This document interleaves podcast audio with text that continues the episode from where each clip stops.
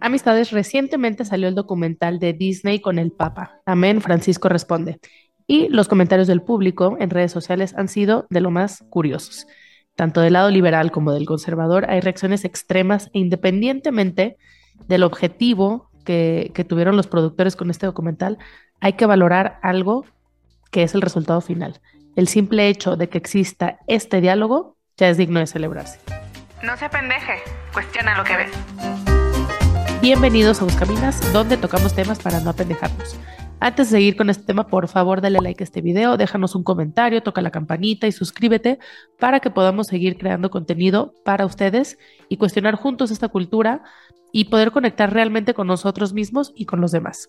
Entonces, como contexto, el, pasado 5 de abril, de abril de 2023 se estrenó en Disney Plus o Star Plus, dependiendo de dónde te encuentres, un documental llamado Amén, que es un conversatorio entre el Papa Francisco y varios jóvenes veinteañeros que representan a una generación bastante diversa.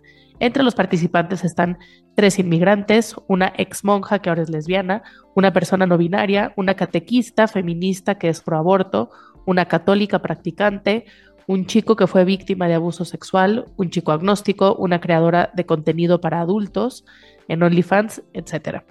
Entonces el espacio fue un terreno neutro, muy íntimo y acogedor, donde los jóvenes se acercaron al Papa con dudas muy genuinas y quienes desde el respeto y la curiosidad, eh, pues van con el representante de la Iglesia Católica a escuchar lo que él tiene que decir sobre sus propias realidades y sus propias vidas. Entonces, bueno, las reacciones del público, como les decía, han sido pues muy diversas y muy curiosas, tanto de un lado como del otro, pero en nuestra opinión, independientemente del objetivo de los productores, hay algo que valorar en el resultado final. Y es el simple hecho de que exista este diálogo, que la neta para nosotros es digno de celebrarse. Estamos hablando de la cabeza de una institución milenaria que representa y defiende ideales que se mantienen en pie dos mil años después, hasta el día de hoy, frente a una generación que ha crecido totalmente desconectada de esa iglesia entonces, y aunque algunos sí creen en Dios, todos, salvo María, una de las chicas, que es practicante católica, pues todos los demás no creen ni comprenden a una institución que permanece igual frente a un mundo donde la única constante es el cambio, donde además ha habido pues bastantes incongruencias. Entonces el espacio que abre el documental es uno nunca antes visto, donde se desborda fraternidad, respeto y un sentido de humanidad compartida, que eso está pues muy cool. Entonces, bueno, vamos a analizar los dos tipos de reacciones que hubo, eh, tanto de los liberales por este lado como de los conservadores por este otro. Entonces vamos a ver algunos ejemplos. Vemos este que dice, el cristianismo es solo una, esto es por parte de los conservadores. y dice, el cristianismo es solo una corriente de pensamiento. El falso Papa Bergoglio, fíjense cómo no lo llaman por su nombre de papa, que es Francisco, sino por su nombre de civil, por así decirlo, ¿no? Que es Jorge Bergoglio. Dice, es hábil para confundir, manipular y seducir con su verborrea herética y blasfema. A la par destruye la doctrina católica e implanta la iglesia bergogliana. Misericordia para todos, menos para los católicos. Otro dice, pero ¿qué clase de papa es ese? En el Génesis varón y hembra los creó. A mí me parece que Bergoglio, una vez más, no Francisco, es un hereje, un antipapa. No hace el Via Crucis, está a favor de la perversión de la ley trans. Niños hormonados y castrados, papa podemita comunista. ¿Ok? Eh, otra persona dice, Bergoglio no es papa, nunca lo ha sido, nunca lo será. Es un usurpador, hereje y blasfemo. Otro dice, el infiltrado es él, un antipapa, eso es Bergoglio, una vez más, por su nombre de civil. Porque en una parte del documental el papa dice que las personas que no, que no, que rechazan pues y que discriminan a las personas de la comunidad LGBT son infiltrados. Entonces por eso él dice, el infiltrado es él. Eh, entonces, bueno, hay otro que dice, el documental es Évole, haciendo referencia al productor. Es su visión, está grabado eh, en falso directo, quien lo monta puede jugar con imagen y música para influir en la sensación y pensamiento que, que deja en quien lo ve. Por ejemplo, dice, ¿os habéis fijado que la única vez que aparecen parejas en situación cariñosa es en los casos de la chica lesbiana y la que se declara no binaria? No hay una sola aparición de un hombre y una mujer que se quieren en todo el documental. ¿Habéis visto la música y los planos que acompañan la presentación de cada uno de los chicos? Todo eso tiene una intención. Por ejemplo, la chica dedicada al porno sale con su hija pequeña y música dulce. La que defiende el aborto sale rezando con una música preciosa. ¿Quién sale peor parada? Exacto, María, la chica católica. Esta, esta opinión de este padre está muy interesante y al final vamos a comentar sobre eso. Entonces, bueno, esas fueron las conservadoras. Ahora, las reacciones de la izquierda o de los liberales dicen, en Amén, Francisco responde, estoy sufriendo por la joven anacrónica y malhumorada, o sea, la, católica. La pobre intenta defender un mundo que ya no existe. Su cara delata la amargura de la estrechez de miras que le han inculcado. Con tanto prejuicio es imposible ser feliz. Ok. Otra igual critica a María. Dice, me ha parecido espeluznante el testimonio de María. Esta chica de 20 años, criada en una familia hiper mega católica, adoctrinada, va a la entrada de las clínicas a persuadir a las mujeres para que no aborten. Está en contra de la masturbación porque te encierra más en ti misma y se encuentra horrorizada por oír los problemas a los que se enfrentan los de su generación. ¿Ok? Y otra opinión más dice, gran apuesta de marketing, la que hace el Vaticano con el documental Amén. Francisco responde, una lavada de cara tremenda. Pretenden mostrar una visión progresista, alineada a los jóvenes y más open-minded, con un fin evidentemente de conquistar creyentes y acaparar seguidores. O sea, a nadie le dieron gusto, pues. Obviamente estamos poniendo las reacciones más extremas. Hubo eh, muy buena recepción, hubo comentarios muy positivos, pero aquí nos vamos a enfocar en estos. Entonces, aquí van cinco respuestas a esto que vimos en redes sociales. Uno, en ningún lado parece valorarse el diálogo, si bien hay cosas en las que siempre habrá desacuerdo y precisamente por eso hay caminos de vida distintos, el ejercicio de escucha creemos que es valiosísimo. Debemos dejar de invertir tiempo en las victorias retóricas para dedicarnos a generar confianza persona a persona, porque solo en ese encuentro de motivaciones únicas e irrepetibles se puede abrir el espacio necesario para la vulnerabilidad que implica compartir y aprender. Así podemos construir un terreno común de objetivos, que es el de encontrarnos con la verdad. Entonces entendemos que el solo hecho de decir la verdad es muy problemático porque muchos creen que no hay manera de acceder a ella o que no existe pero al menos desde nuestro punto de vista creemos que algo hay de cierto. O sea, no podemos llegar a la verdad nosotros solos, porque estamos todos sesgados por nuestras propias experiencias de vida, pero eso no quiere decir que la verdad no exista, quiere decir más bien que es necesario compartir nuestra mirada, nuestra eh, experiencia con la de las otras personas para complementarlas y acceder a una visión como más completa de la realidad. Y ahí es donde está la verdad. Eh, pensar que no podemos conocerla, pues es como muy desesperanzador. Número dos, el documental no es ni pretende ser una catequesis, es simplemente un espacio de encuentro donde se abrieron puentes.